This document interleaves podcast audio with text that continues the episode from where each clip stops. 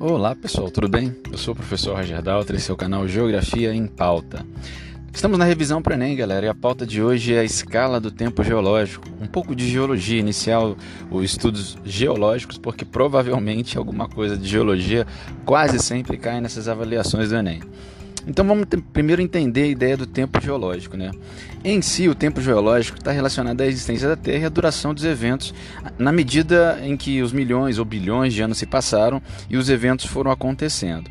Com o objetivo de sistematizar essa evolução é, histórica da Terra, os geólogos vão desenvolver uma tabela de tempo geológico que é baseada em éons, eras, períodos e épocas.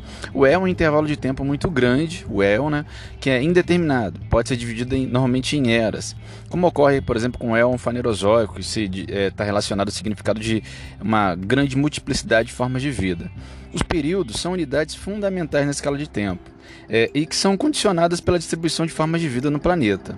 Essa subdivisão pode seguir no sentido de épocas, que são intervalos menores de um período, é, cujas mais recentes se dividem em, se dividem né, em idades, que é a menor divisão do tempo geológico.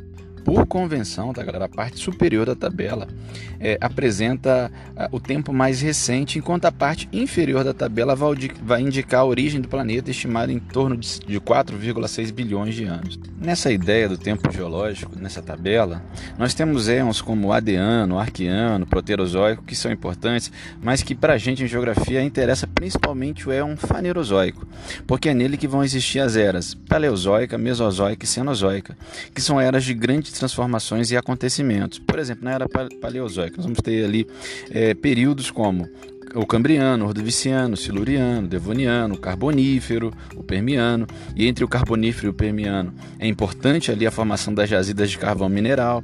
Na, na era Mesozoica, nós vamos ter ali períodos como o Triássico, o Jurássico, o Cretáceo. E o Cretáceo, vamos lembrar aí da formação, principalmente do Oceano Atlântico, com separação importante aqui de uma parte do nosso continente, de, de, desse subcontinente que nós estamos, do continente africano e tudo mais.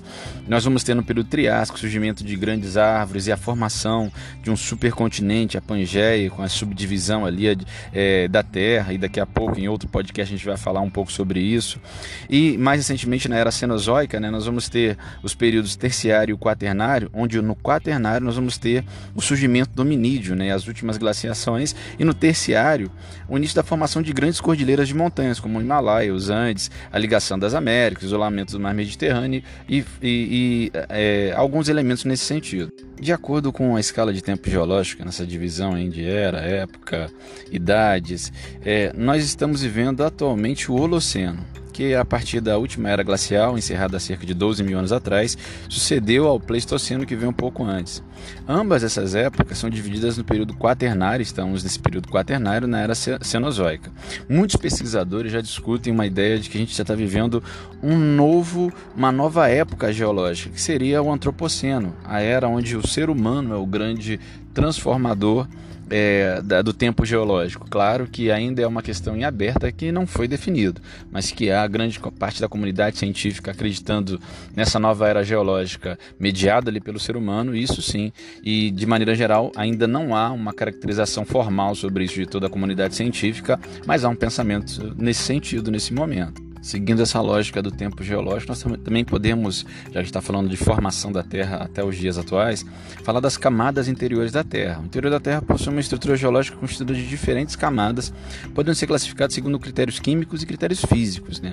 Quanto às características químicas, as estruturas internas do planeta podem ser divididas em crosta, manto, núcleo, litosfera, e nela tem uma, uma parte sólida que desliza sobre ela que é chamada de astenosfera, a astenosfera em si, né? mesosfera, núcleo, núcleo externo e núcleo interno. A crosta ela vai possuir uma espessura que varia de 25 a 50 quilômetros, é onde estão os continentes, os oceanos, né, onde nós estamos nesse momento, a camada mais fina que envolve o planeta, predominantemente composta de silício, magnésio e alumínio, tá, galera? O manto apresenta uma, é, é uma espessura média em torno de 2.900 quilômetros, está entre a crosta e o núcleo e é composto basicamente de magma em estado líquido ou plástico rico em sílico, em silício, em magnésio e em outros elementos químicos também. O núcleo possui cerca de 3.500 km de espessura. É a camada mais profunda e mais quente da Terra, portanto possui uma elevada pressão dentro dela. Né? É constituída de ferro e níquel nos estados líquido e sólido. Na litosfera, nós vamos encontrar uma espessura média de 100 km, constituída, de, é, é, constituída pela crosta e pela parte superior do manto. Ela vai apresentar uma formação sólida que desliza sobre algo chamado de astenosfera. A astenosfera ela vai ter uma espessura média de 200 km e é constituída por um material plástico. Nela se movimenta as chamadas placas da litosfera, que falaremos mais adiante. A mesosfera, a camada do meio, possui uma, uma espessura média de 2.500 km, tá?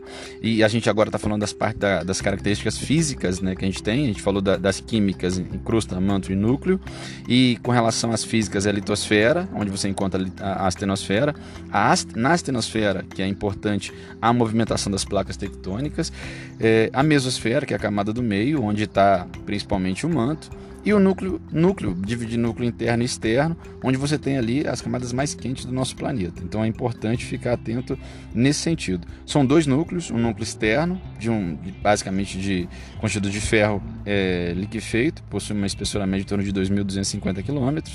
O núcleo interno, que é basicamente predominantemente de níquel e ferro e é uma, uma espessura mais sólida a mesosfera, onde você encontra uma espessura mais longa, de, é, entre 2.500 quilômetros, onde você encontra inclusive as correntes convectivas e constitui uma camada inferior do manto, e ali a astenosfera em contato com a litosfera. Na astenosfera nós temos é, um movimento muito importante que leva as placas tectônicas em diferentes direções. Em breve falaremos sobre essa ideia de placas tectônicas, tá? Então só para ficar claro, com relação às características químicas, crosta, manto e núcleo, em relação às características físicas, litosfera, mesosfera, núcleo interno e externo. Nós ficamos por aqui, galera. Obrigado pela audiência, pela paciência e até a próxima. Fui!